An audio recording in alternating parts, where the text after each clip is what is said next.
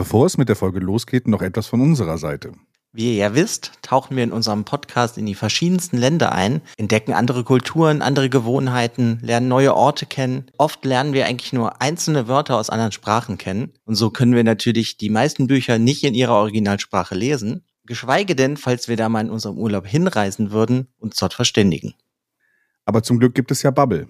Bubble ist eine Sprachlernplattform, wo man durch ein Abo Zugang zu einer oder sogar allen 14 Sprachen hat. Bei Bubble kann man auf unterschiedliche Art lernen und das mit interaktiven Übungen. Ob Aussprache, Hörverständnis, Schreiben oder Grammatik. Der Schwerpunkt liegt auf kurzen, alltagsnahen Dialogen. So gewinnt man superschnell das Selbstvertrauen, um alltägliche Gespräche zu führen. Das Sprachlernangebot von Bubble umfasst nicht nur einzelne Lektionen, sondern ist recht vielfältig. Es gibt auch Podcasts, Videos und sogar Spiele. Und was es sogar auch noch gibt, ist Live-Online-Unterricht. Es gibt für jeden das richtige Angebot. Egal, ob man Anfänger oder Fortgeschrittener ist. Braucht man Sprachkenntnisse für seinen Beruf oder möchte man sich im Urlaub einfach besser verständigen können, bietet Babel Sprach- und Zusatzkurse individuell zugeschnitten auf die einzelnen Lernziele. So findet jeder seinen individuellen Weg zum Erlernen einer neuen Sprache.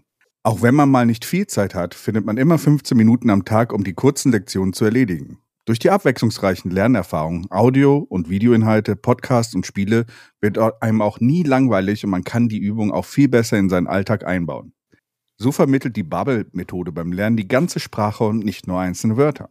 Tja, weißt du, Frank, ich habe den Traum, irgendwann mal einen Roman von Dostoevsky im Original zu lesen, also auf Russisch. Denn was mich wirklich nervt, ist, ich muss immer suchen, welche Übersetzung sollte ich lesen. Und es gibt alte Übersetzungen, wo dann die Redewendungen wirklich so altbacken sind, die ganzen, also es ist einfach nur furchtbar.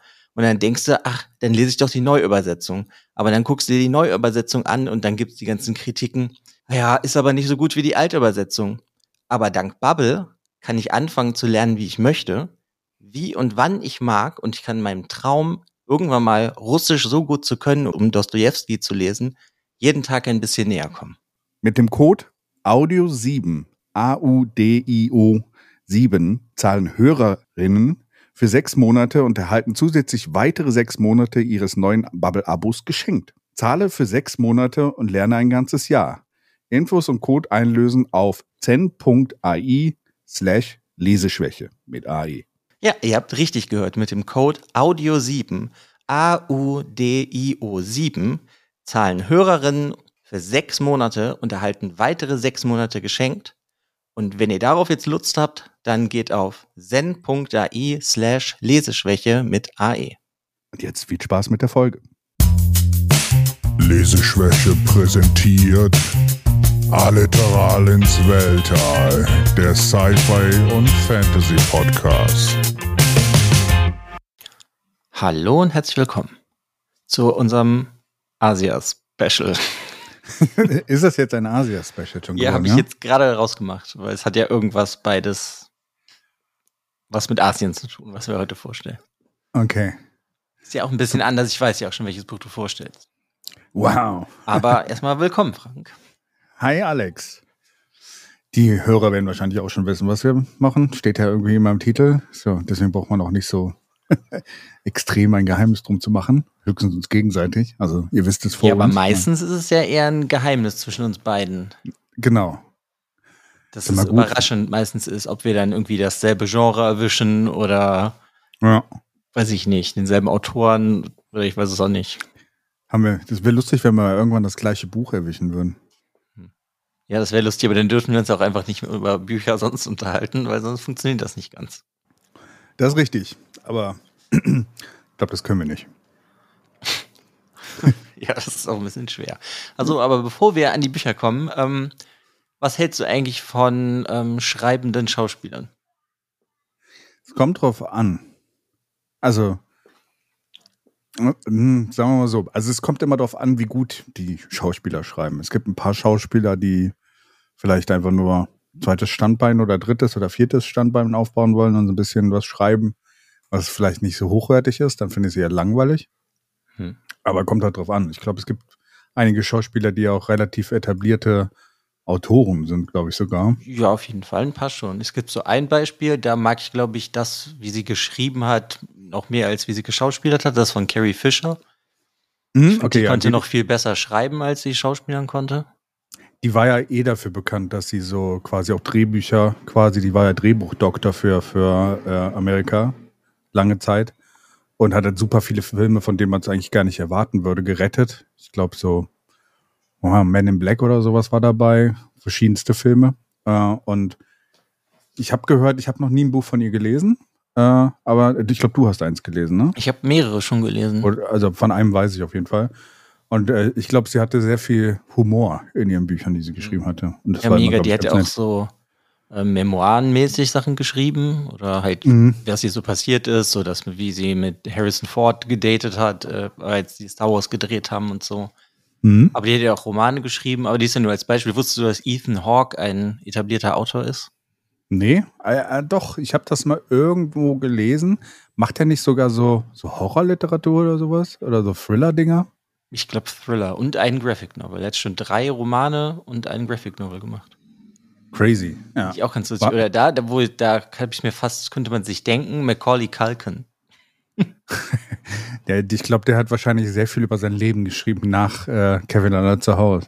Ja, das Also, Buch heißt Junior und es ist ein Part-Memoir-Buch Ah. über Childhood Stardom und so und äh, die Beziehung zu seinem Vater, weil so, ich habe mal so, der, oder, warte, ich weiß, vor zwei oder drei Jahren, da ist Macaulay Culkin auf einmal überall bei so YouTubern aufgetaucht. mhm, ich weiß, ja, ja. Ne, weil der, ja, ich weiß nicht mehr, irgendwas mit Bunny hieß das, hat er vermarktet oder versucht zu vermarkten. Hat immer so T-Shirts dann davon an. Und da hat er auch irgendwas erzählt, dass er kein gutes Verhältnis zu seinem Vater hatte. Ja. Ist ja leider viele bei diesen Child Actors, ist es ja meistens so, dass sie von ihren Eltern extrem dazu gezwungen worden sind. So als Beispiel, und das ist auch ein Autor, glaube ich sogar, ist hier ähm, Will Wheaton. Hm.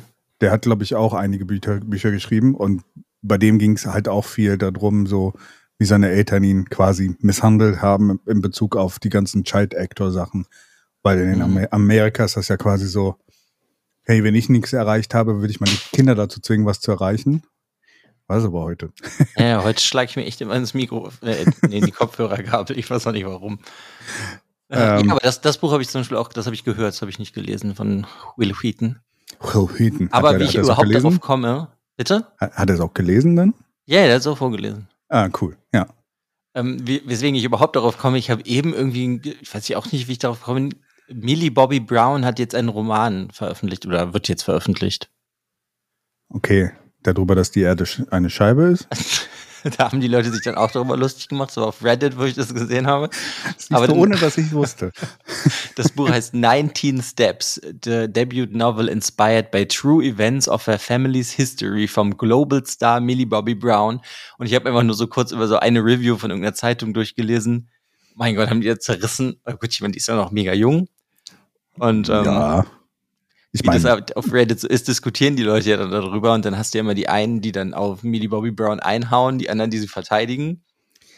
leave das- Britney alone. Ja, ja, nicht so krass. Die meinten halt, ja, sie ist erst 19 und sie ist super berühmt. Wahrscheinlich wird ja niemand sagen, dass sie nicht gut schreibt. Ja. Aber warte mal, pa Paolo Nutini oder wie er heißt? Paolo Nutini, ja? Nee, das ist der Sänger. Wie heißt Moment. Wen meinst du jetzt? Äh, Der von Aragon, der heißt aber so ähnlich. Äh, Christopher Paulini. Es war, war knapp dann vorbei, aber der hat ja auch äh, mega früh angefangen. Und Mhm, Aber sein Vater war auch Chef von einem Verlag. Oder ist. Oder wie auch immer. okay, dann hat er natürlich ein bisschen mehr. Aber vielleicht war bei Billy Mobby Brown äh, äh, vielleicht ja auch äh, irgendwer Autor in der Familie. Weiß ich nicht, glaube ich jetzt nicht, sondern es ist so inspiriert, weil ihre Oma ihr immer irgendwelche äh, Geschichten erzählt hat und das möchte sie halt weitertragen, dass die Geschichten nicht sterben. So habe ich das ungefähr verstanden. Es spielt in London zur Zeit des Zweiten Weltkriegs 1942.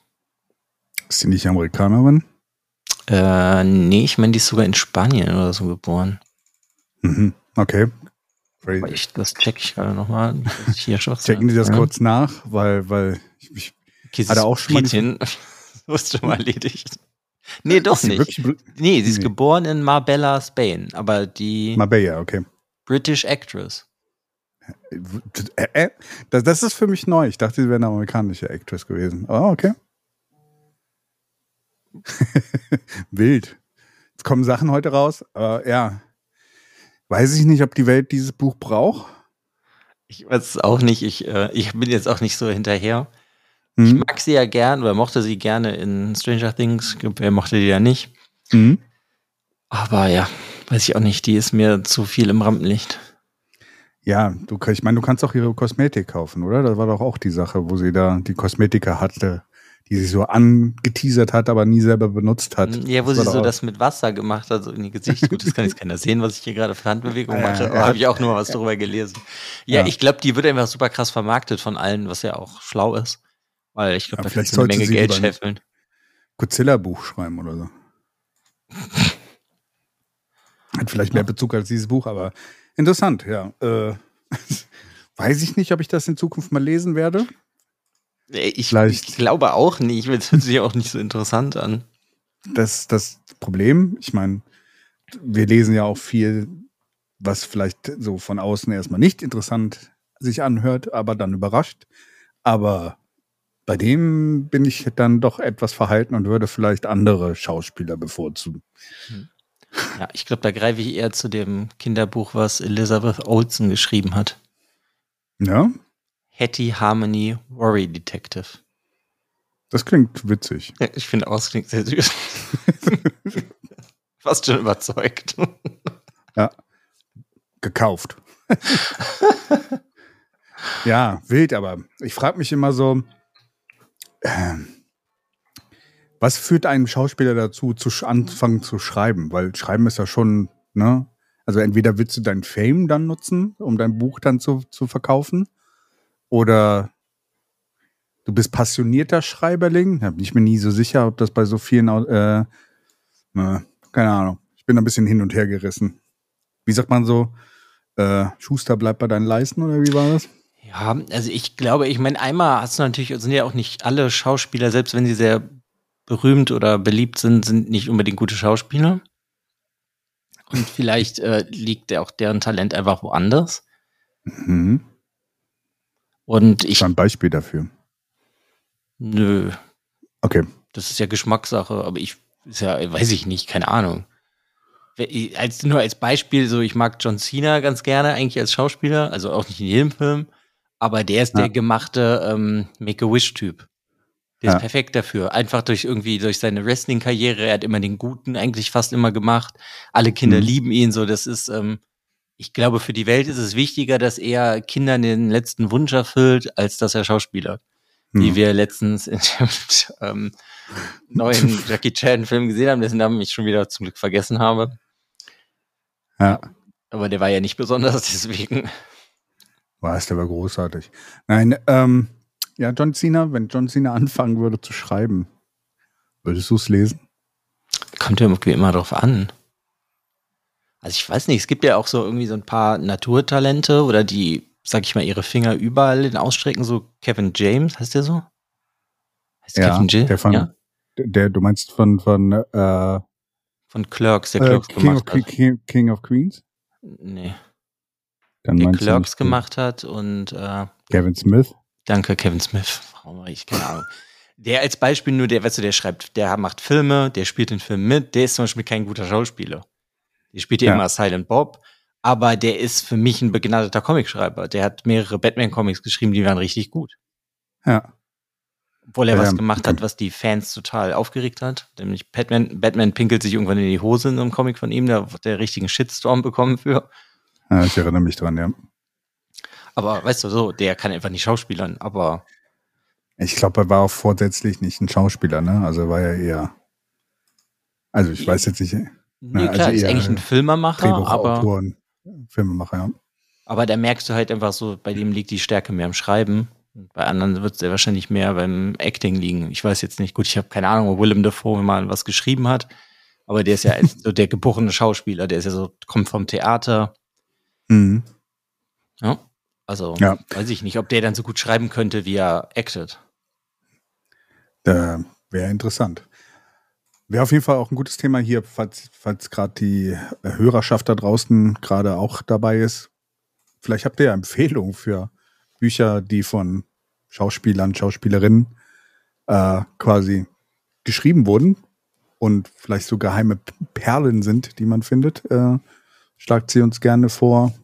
äh, Kontaktmöglichkeiten wie immer in den Show Notes in dem Link. Äh, würde mich mal interessieren. das würde da mich auch interessieren, ob es da was richtig Gutes gibt.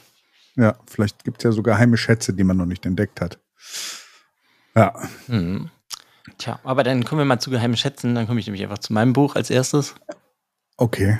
Ha. Alex ist heute sehr eager. Du hast gesagt, ich soll Gehst aber nicht, wenn ich dran bin, ne? Also du, ich, ich mute. okay. stell dich nur Fragen. Perfekt. Nee, sehr gut. Ja, also ich habe dir ein Buch mitgebracht, das heißt Der Wal. Ist von einem Koreaner geschrieben, dessen Namen ich nur massakrieren kann. Cheon okay. Myong Kwan. Okay. Den richtigen Namen oder den Namen, wie er geschrieben wird, findet ihr auch unten in den Show Notes. Ja, sehr wahrscheinlich. Ja, ich spreche es 100 pro falsch aus. Und übersetzt wurde es ins Deutsche von Matthias Augustin. Und das Buch ist mhm. Anfang des Jahres erst rausgekommen, ist aber in Korea schon 2004 rausgekommen und hat dann auch schon direkt den, wie auch immer, Literaturpreis gewonnen in Korea. Okay. Und ähm, ja, es ist so ein bisschen schwer. Ich weiß gar nicht, wie ich das so runterbrechen soll. Also es ist so ein relativ dickes Buch. Es hat über 500 Seiten. Und es geht eigentlich, simpel gesagt, geht es nur um zwei Frauen, eine Mutter und ihre Tochter. Aber die sind so, ihre Geschichten werden größtenteils getrennt erzählt. Die Mutter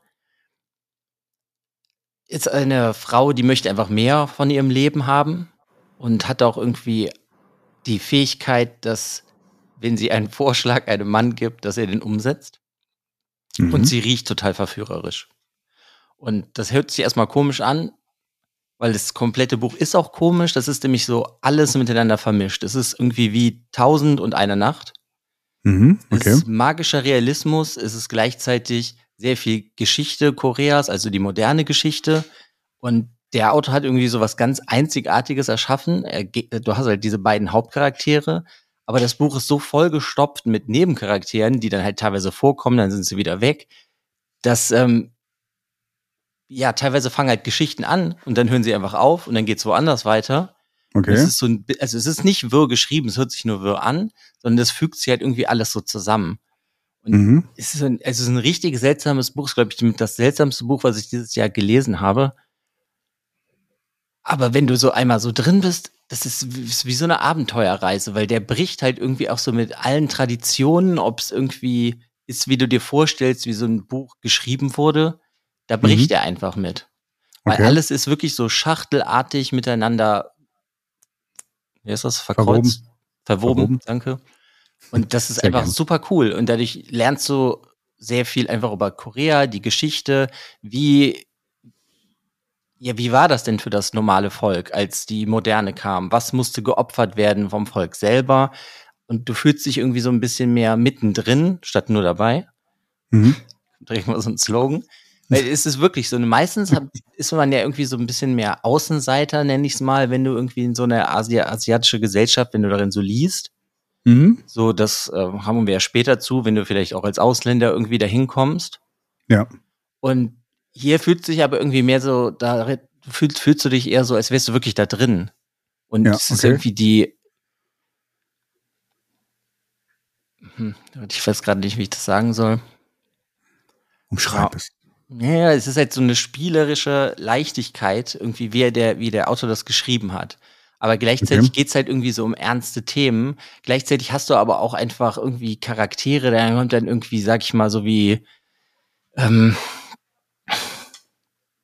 Warte, wie kann man das denn umschreiben? Ich will irgendwie nichts verraten. Okay. Hm. Wieso Popeye nenne ich es mal. So ein Charakter okay. kommt darin vor. Also es ist wirklich so alles miteinander vermischt.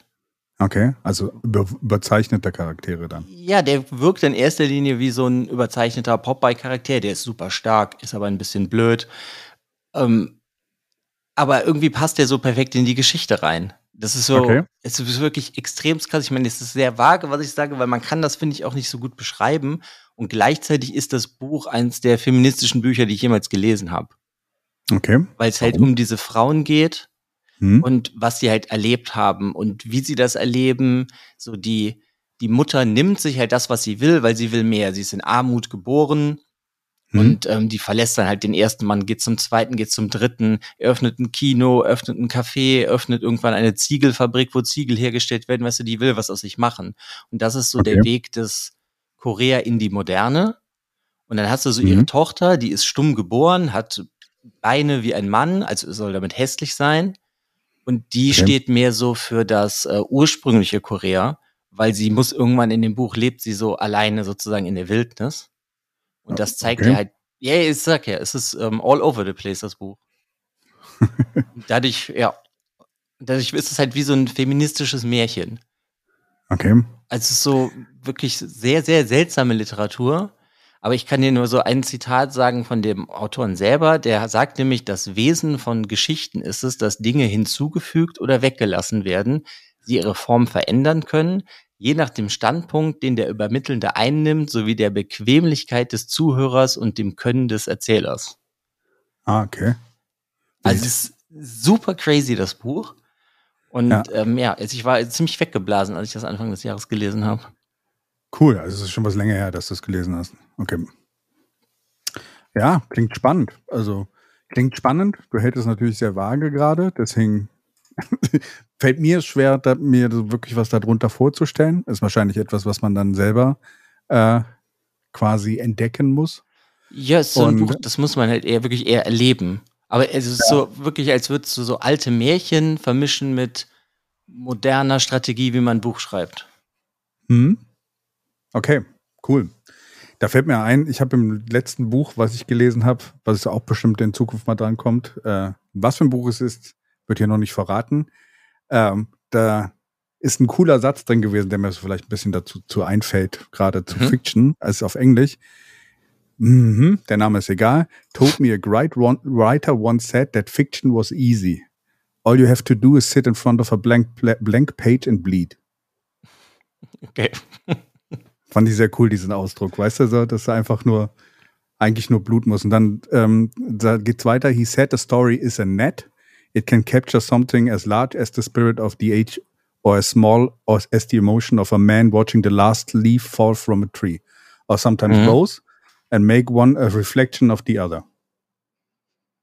Fand ich eigentlich ziemlich cool. Habe ich mir sogar markiert, weil das eigentlich mhm. so Fiktion oder halt auch so Bücher relativ gut zusammenfasst.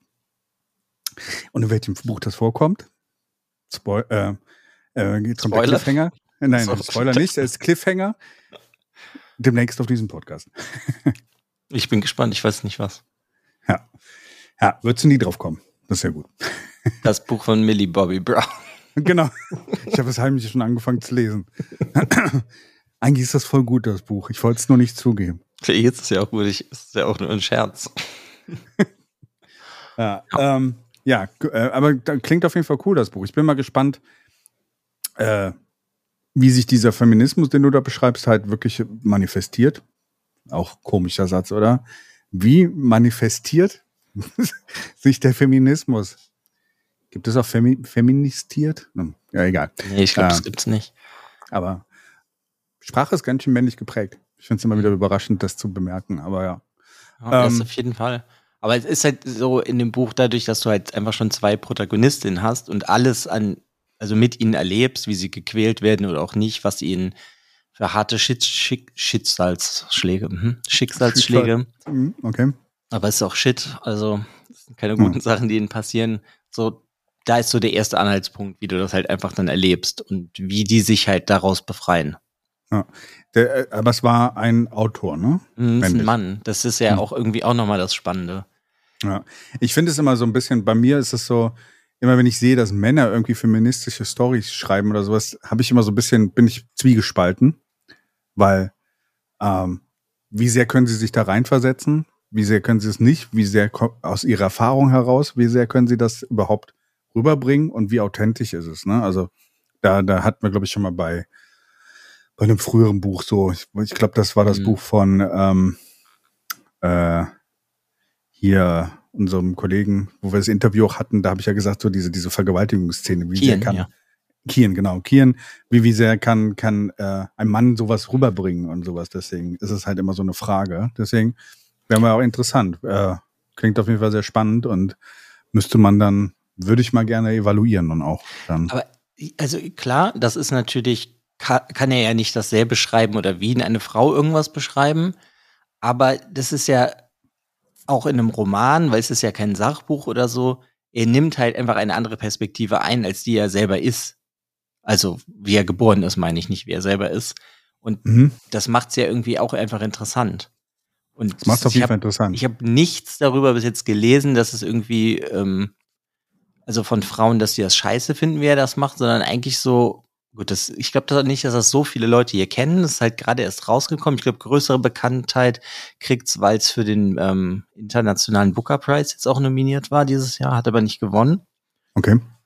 Ähm, also da habe ich auch nichts Negatives drüber gehört. Also das klingt halt eigentlich schon mal ganz gut. Ich meine, andererseits ist es sowieso ein koreanisches Buch. Das ist jetzt auch nicht die beliebteste Literatur, glaube ich, auf der ganzen Welt. Und es ist halt ein einzigartiges Buch, weil es ist halt wirklich was ganz so ein seltsames Konstrukt. Du fühlst dich halt teilweise wie ein Märchen, dann wieder doch nicht, dann denkst du dir, okay, es ist eine Familiengeschichte, aber dann ist die Mutter zu ihrer Tochter so grausam, dass das würde in echt, denkst du dir, das kann nicht funktionieren.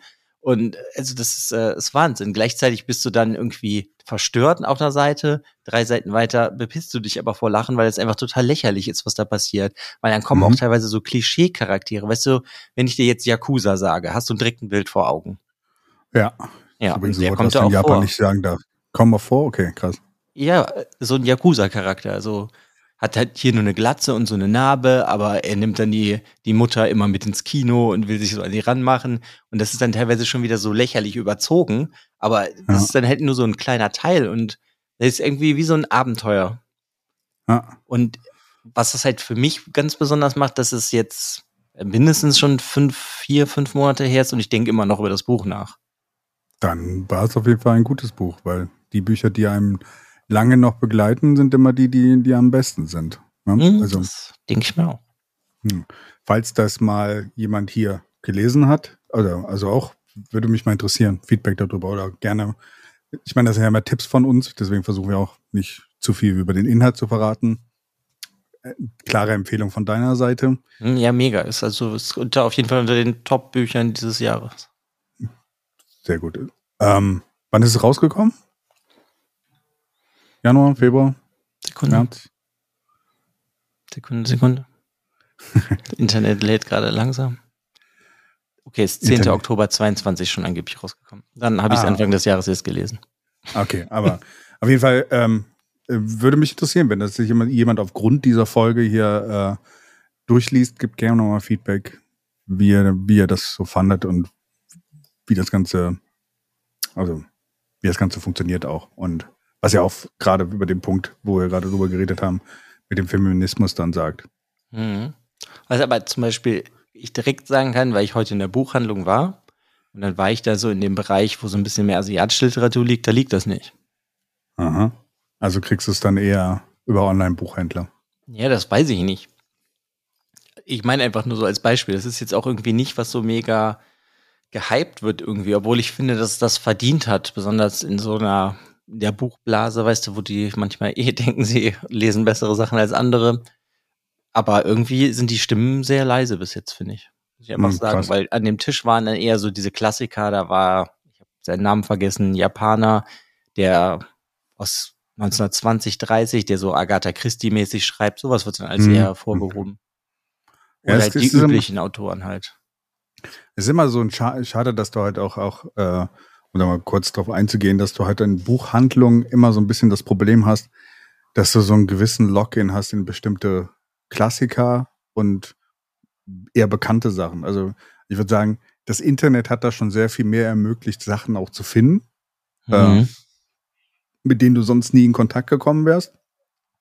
Weil wenn ich mich an früher erinnere, in der Buchhandlung, hast du halt immer nur das gesehen, was da war und hast dich auch schlecht informieren können, was gibt es denn sonst noch in der Richtung und sowas. Und deswegen, das ist schon heutzutage so schlecht alle, wenn wir das Internet machen, aber in manche Richtungen, gerade auch bei Büchern oder sowas, äh, gibt es dann doch mal sehr viel neue Eindrücke und auch äh, coole Entdeckungen dann an der Stelle. Mhm. Deswegen, also wird wahrscheinlich bei On du hast es dann wahrscheinlich über einen Online-Buchhändler oder sowas dann äh, die besorgt.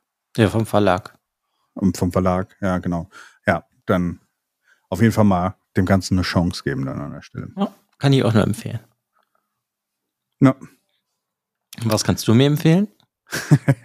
Was kann ich dir empfehlen? Japan. Äh, Okay, danke. das ähm, ma ma machen wir mal ein bisschen Einleitung. Wir haben ja auch schon mal bestimmt über diesen Channel, diese, es gibt, gibt einen relativ bekannten, ich glaube, ist mittlerweile auch der größte YouTube-Channel aus Japan, der von einem Ausländer betrieben wird. Ne? Also Mhm. Der nicht in ja aus Japan eigentlich theoretisch kommt. Abroad in Japan von Chris, Chris Broad. Äh, eigentlich Engländer, der halt sich irgendwann entschieden hat, nach Japan zu gehen. Äh, und ähm, der Channel ist ja ziemlich groß. Der Chris Broad hat sich jetzt irgendwann vor, ich glaube, letztes Jahr hat er sich dazu entschieden, ein Buch zu schreiben.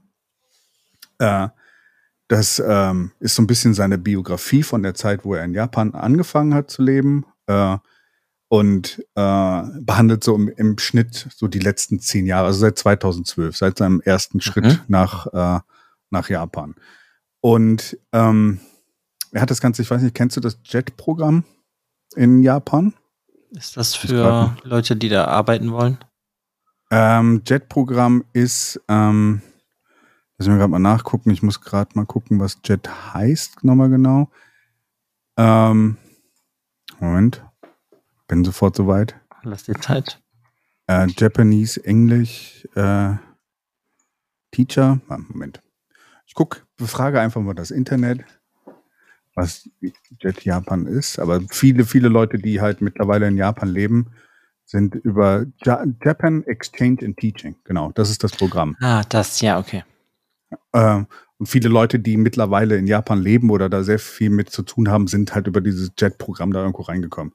Das JET-Programm schreibt halt immer so und so viele Stellen im Jahr aus, wo du dich drauf bewerben kannst. Dann kommst du in den Interviewprozess und dann wirst du quasi da nach Japan geschickt und wirst an eine Schule geschickt, wo du dann zum Beispiel als Engländer oder sowas oder als Englisch-Teacher dann zum äh, ähm, eigentlich unterstützt. Ne? Also du hast keinen Mhm. eigenen, du bist nicht selber Teacher, sondern du unterstützt dann die Englischklassen, weil Japan auch heutzutage immer noch ein Land ist, wo die lernen zwar viel Englisch in geschriebenem Wort und zu lesen, aber meistens hapert es dann mit der Aussprache, weil die Ja, Japaner klar. wirklich wenig Englisch sprechen im normalen Leben, wenn sie jetzt nicht gerade irgendwo im Ausland aufgewachsen sind oder sowas.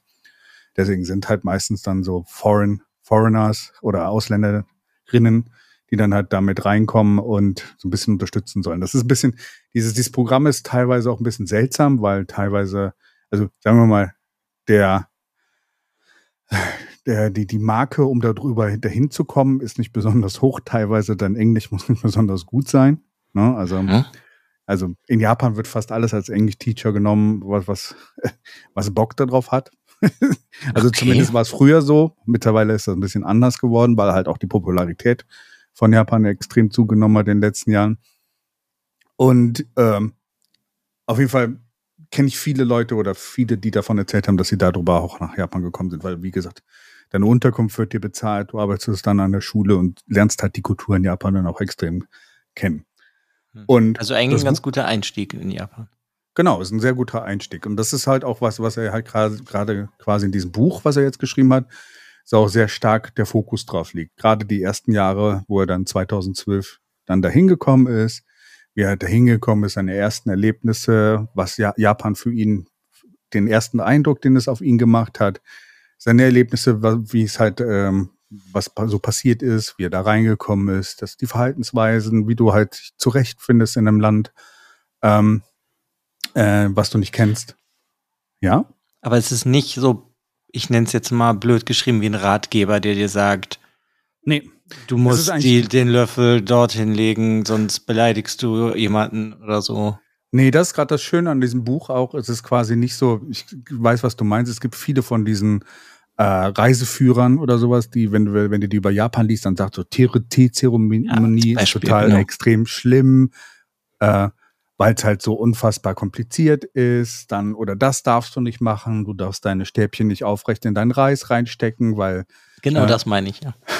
all das. Nee, so ist es nicht. Es ist erstmal so, erstmal ist es so ein bisschen die Geschichte von Chris Broad und quasi seine Erlebnisse und halt auch so erzählt. Also es ist eigentlich seine Story, die er hat gerade die ersten drei Jahre, glaube ich, die er das gemacht hat, auch sehr intensiv dann ist, was, was, was hat er denn so gemacht? Was waren seine Erlebnisse? Was war sein erstes Isakaya-Erlebnis, als er in Isakaya, also quasi so ein, ähm, äh, wie eine, eine Bar, ne? Also quasi wo man auch essen kann.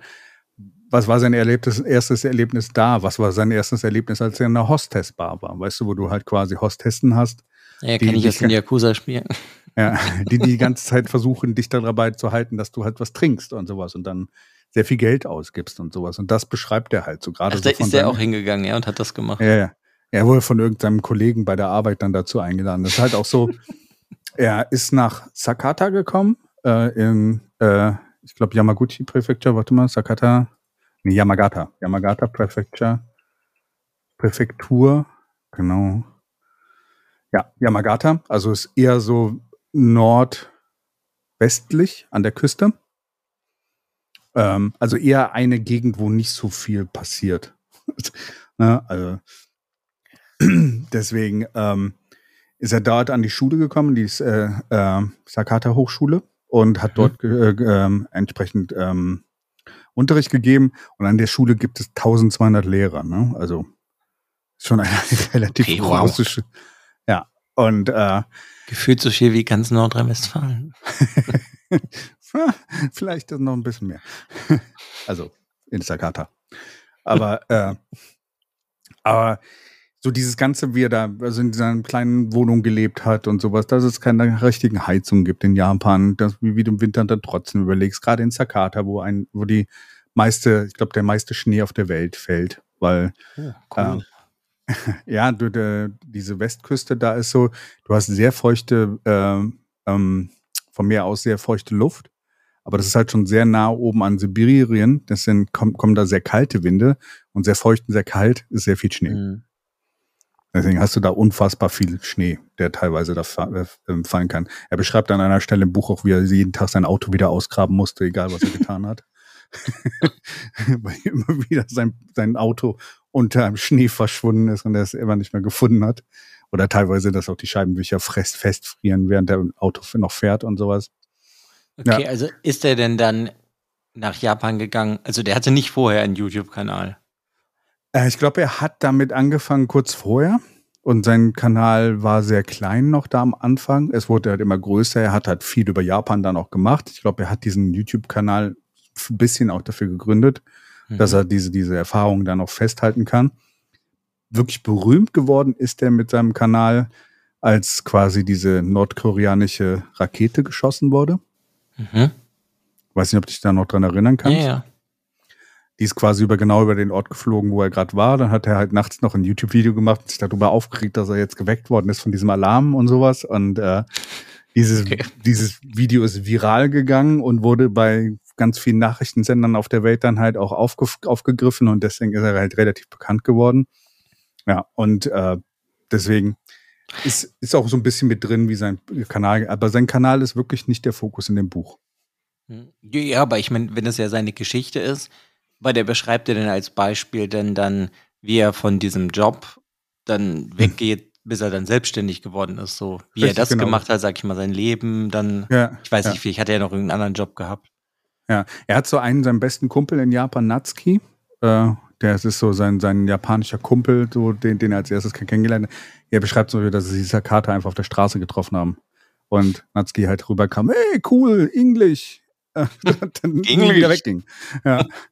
Er ist dann halt nach drei Jahren, du wirst bei diesem Jet-Programm, glaube ich, jedes Jahr gefragt, ob du mal weitermachen willst noch ein Jahr. Und er hat glaube ich, nach drei Jahren dann entschieden, ich lasse das jetzt. Und er hat immer schon eine Liebe für Nordjapan, in Nordjapan gehabt, gerade so nach dem 200, äh, 2011er Erd Erdbeben dann, gerade Fukushima und die ganze Area da. Äh, und sein Ziel, was er sich dann erklärt hat, er will das berühmter machen und will das mehr halt auch zu, für den Tourismus dann auf die Karte bringen und sowas. Und er beschreibt dann halt, äh, wie er dann nach Sendai gezogen ist, dann quasi auch der Rassismus, der ihm entgegengesetzt wurde, dass er kein, kein Haus gefunden hat oder kein Apartment gefunden hat, weil die unheimlich, die Japaner nicht wirklich gerne an äh, Ausländer ver vermieten. Gut, aber ich meine, das ist ja dann auch, ist ja keine Großstadtgegend dann, wo er hingegangen ist, oder? Ja, Sendai ist relativ klein, hat nur ein paar Millionen Einwohner. Ja, das meine ich, das ist ja dann irgendwie trotzdem auch noch mal irgendwie eine andere Welt, als wenn du, denke ich mal, nach Tokio gehst, oder? Das gleiche hast du in Tokio auch das Problem.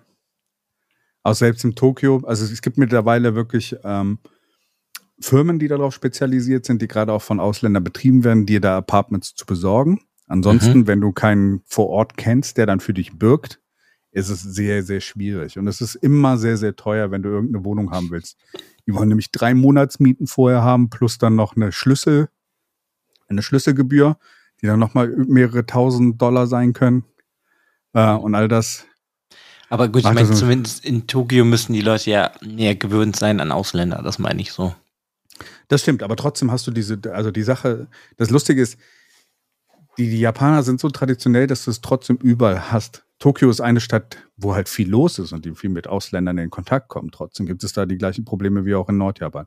In Hm. Nordjapan ist es so, das beschreibt er auch, glaube ich, an der Stelle äh, in seinem Buch, wo er seine Freundin hatte und die Mutter von der Freundin hat noch nie einen Ausländer gesehen. Ja, gut, ich denke mal, es kommt darauf an, wo du herkommst. Ja. Wenn du jetzt ich meine, das ist ja jetzt vielleicht nicht speziell nur ein japanisches Ding. Ja. We- Weißt du, weiß ich nicht, Wenn wenn die Japaner der, sind da schon recht speziell an der Stelle. Ja, aber ich meine, wenn du vielleicht in irgendeinem kleinen amischen Dorf wohnst, ich weiß jetzt nicht, in Rumänien oder sonst was und du bist bitter arm, dann heißt es, dann kennst du ja auch ganz viel nicht, weißt du so. Ja. Wenn du dich halt auch vielleicht gar nicht, ja, gut, bei den Japanern ist es vielleicht auch vielleicht interessieren die sich nicht dafür. Weil ich meine, wir haben ja auch in der letzten Folge nach, nach Japan geredet, über Japan geredet. Ja. Deswegen erinnert mich, ja, das ist halt auch viel mit dieser Tradition dann, ne? Ja, du musst dir einfach mal vorstellen, ich glaube nur zwei, äh, 20 Prozent, 22 Prozent, lass es mal 25 Prozent sein, aber in dem Bereich, so viel Prozent haben über einen Reise, überhaupt einen Reisepass in Japan. Hm. Also die Japaner reisen kaum ins Ausland. Ja, warum So. auch? Ja, aus deiner Sicht vielleicht schon, aber sie kommen halt auch wirklich sehr selten dann mit irgendwie anderen Kulturen in Kontakt. Und je mehr Ja, du äh, auf das Land kommst, desto Ich kann weniger. mich nur an einen Japaner erinnern, das ist jetzt auch mindestens bestimmt zwölf Jahre her, da war ich in Brügge Mhm. ähm, und dann bin ich da langgelaufen und dann war da auf einmal ein Japaner, der Mhm. irgendwie mit seinem Auto durch ganz Europa gefahren ist so in drei Wochen und der hat dann mich gefragt, ob ich ihn an den verschiedenen Stellen fotografieren kann, Ja. damit er das mit, mit nach Hause nehmen kann. Und da habe ich ihn gefragt, wie lange bist du denn in Brügge? Heute. Und morgen? morgen bin ich in Amsterdam. Ja. So, so, das war einfach so, so, ja, Also so eine der- der- Todestour, damit er irgendwie alles sehen kann und dann muss er wieder nach Hause. Ja, die haben halt super wenig Urlaub, den sie, die sie bekommen. Und ich habe auch so das Gefühl, dass gerade, also da kommt, glaube ich, auch dieser, diese Stereotype her, dass Japaner sehr viel Fotos machen und sowas.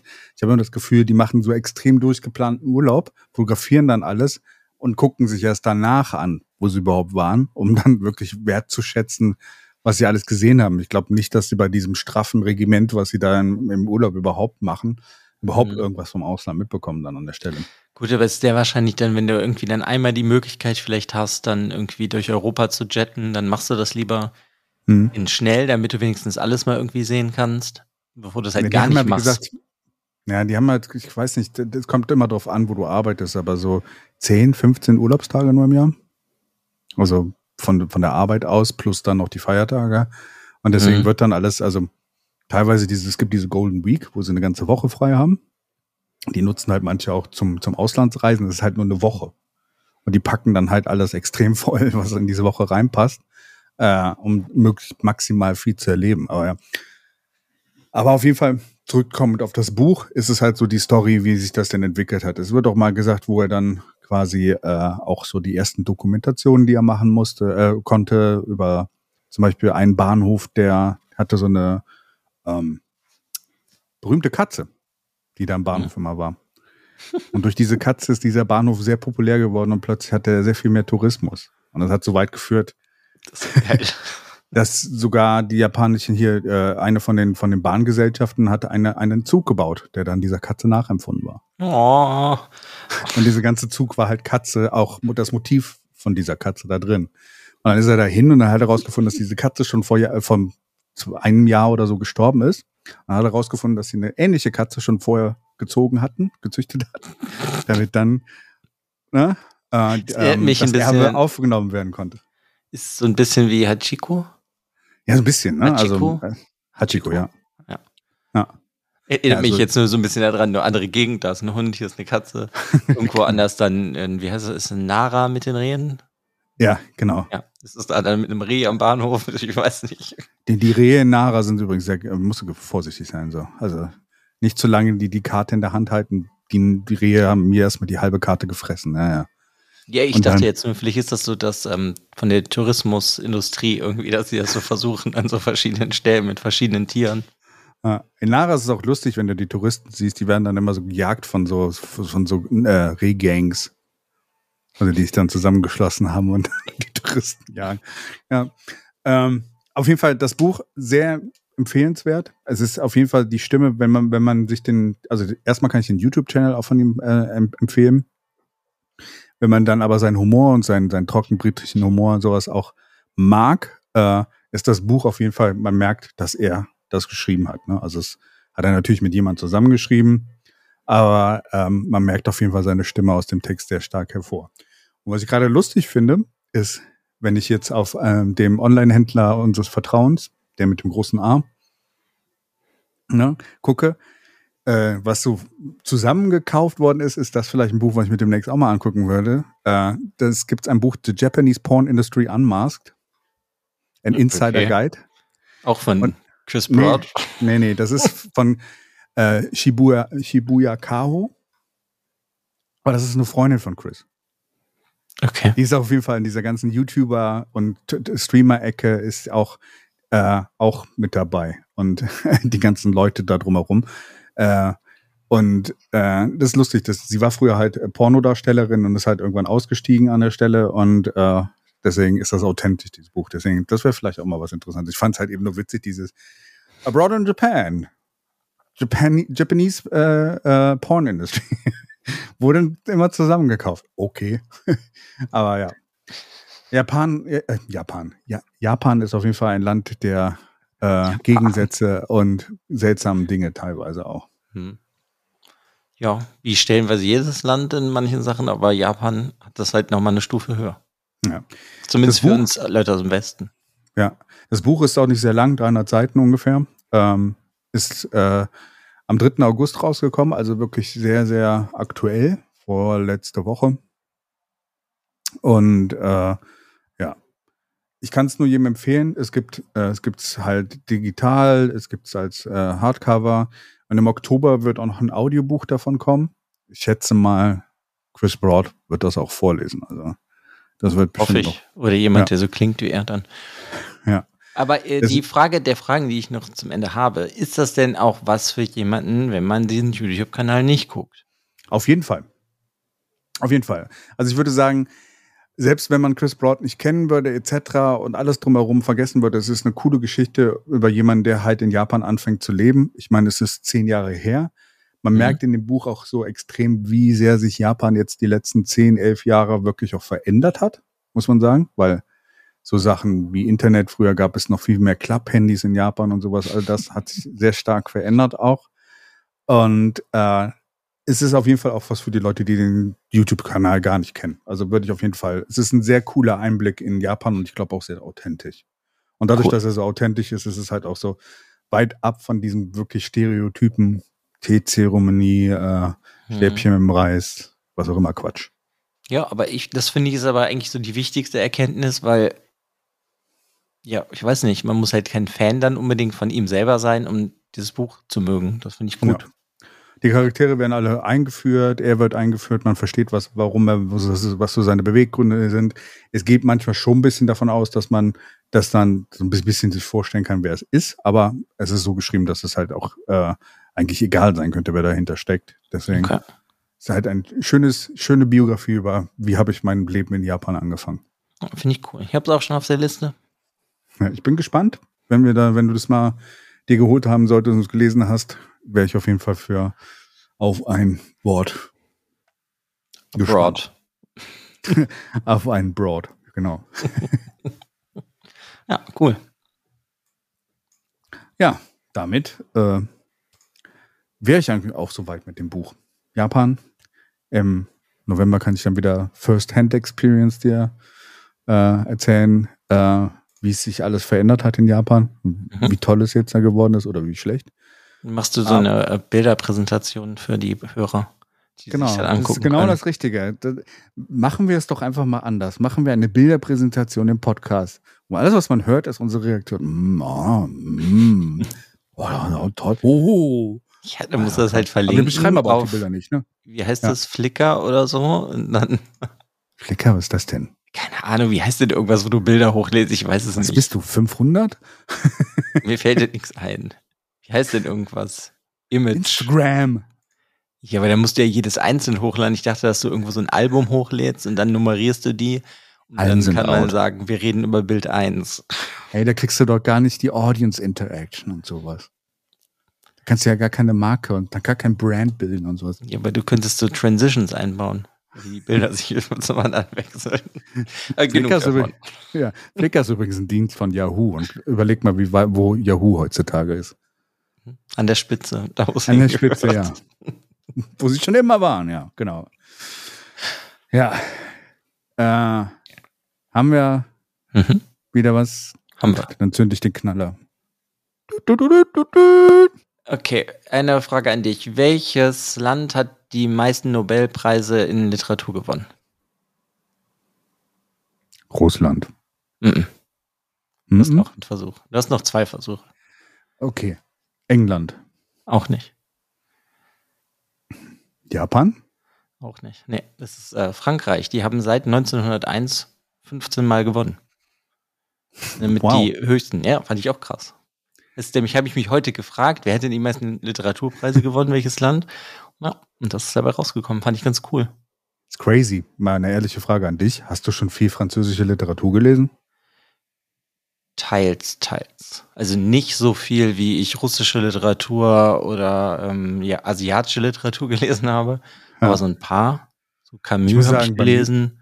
Bei mir war es bis jetzt echt wenig. Also teilweise auch, ich glaube, die werden selten übersetzt, die wirklich französisch. Also kommt drauf an. Boah, weiß ich nicht. Also der Drang ist nicht so da, wirklich urfranzösische Literatur zu übersetzen. Und mein Französisch ist wirklich nicht mehr so besonders gut. Meinst du es auch nicht gut? Aber also es gibt, die mir jetzt gerade nicht einfallen, ein paar französische Bücher, die ich auf jeden Fall gelesen habe. Aber ich kenne zumindest nicht aus Frankreich irgendwie sowas wie Herr der Ringe oder sowas. Habe ich keine Ahnung, ob es sowas da gibt. Weißt du, was ich meine? Von dem Mhm. Ausmaß, dass das irgendwie die Weltliteratur durchbrochen hat. ist crazy. Müsste man, also mir Soll man grad ein- nachforschen, naja. Ja. Mal, mal gucken, was es so für, für Bücher. Also bewusst fällt mir jetzt gerade nichts aus Frankreich ein, was so, was man, was ich gelesen habe oder sowas. Deswegen, ja, bringe ich mal auf meine Liste. Wäre mal ein Punkt. Vielleicht fr- französischen Fantasy. Das wäre mal interessant. F Fantasy. Friend. Ähm, Ja, heute habe ich einen guten hieß das Tag, merke ich. ja, hast einen Lauf. Nur du darfst nicht gegen dein Kopfhörerkabel äh, Mhm. schlagen. Ja, cool. 15, krass. Hm, Hätte jetzt erwartet, dass es ein anderes Land ist irgendwie. Keine Ahnung. Vielleicht sind, vielleicht ist aber auch der, der, äh, ist es dann ein Nobelpreis? Ja, eine Friedens, ähm, Buch- Buchnobelpreis? Ja, ja. Ja. Literatur halt. Der Literaturnobelpreis, ja. Vielleicht ist das, ähm, vielleicht ist das, ähm, wer ist das, ähm, die Auswahlgruppe Französisch. Ja, aber das sind ja keine Franzosen, die das eigentlich auswählen, ne? Ich weiß, das war jetzt nur ein Scherz. Ich meine, aber es ist halt Frankreich 15, Amerika, also United States 12, Ja. Großbritannien 12, Schweden 8 und dann kommt Deutschland mit 8. Krass. Ja. Ja, Cool. äh, Bin ich irgendwie heute zufällig drauf gekommen. Wie gesagt, dafür ist Frankreich so schwarzer, schwarzer Fleck bei mir irgendwie so literaturtechnisch. Gut, genau in dem Sinne ist auch gerade meine, grad, grad meine Kamera Mhm. ausgefallen. Ja, hab ich auch gemerkt. Auf den Punkt. Das interessiert die Podcast-Hörer natürlich da draußen recht wenig, aber trotzdem Mhm. würde ich sagen, äh, dann danke ich dir auf jeden Fall für die Folge. Ich danke dir. Danke fürs Danke. Zuhören. Danke fürs Zuhören, genau. Und bis zum nächsten Mal, wenn es wieder ganz wild über Bücher geht. Genau. Tschüss.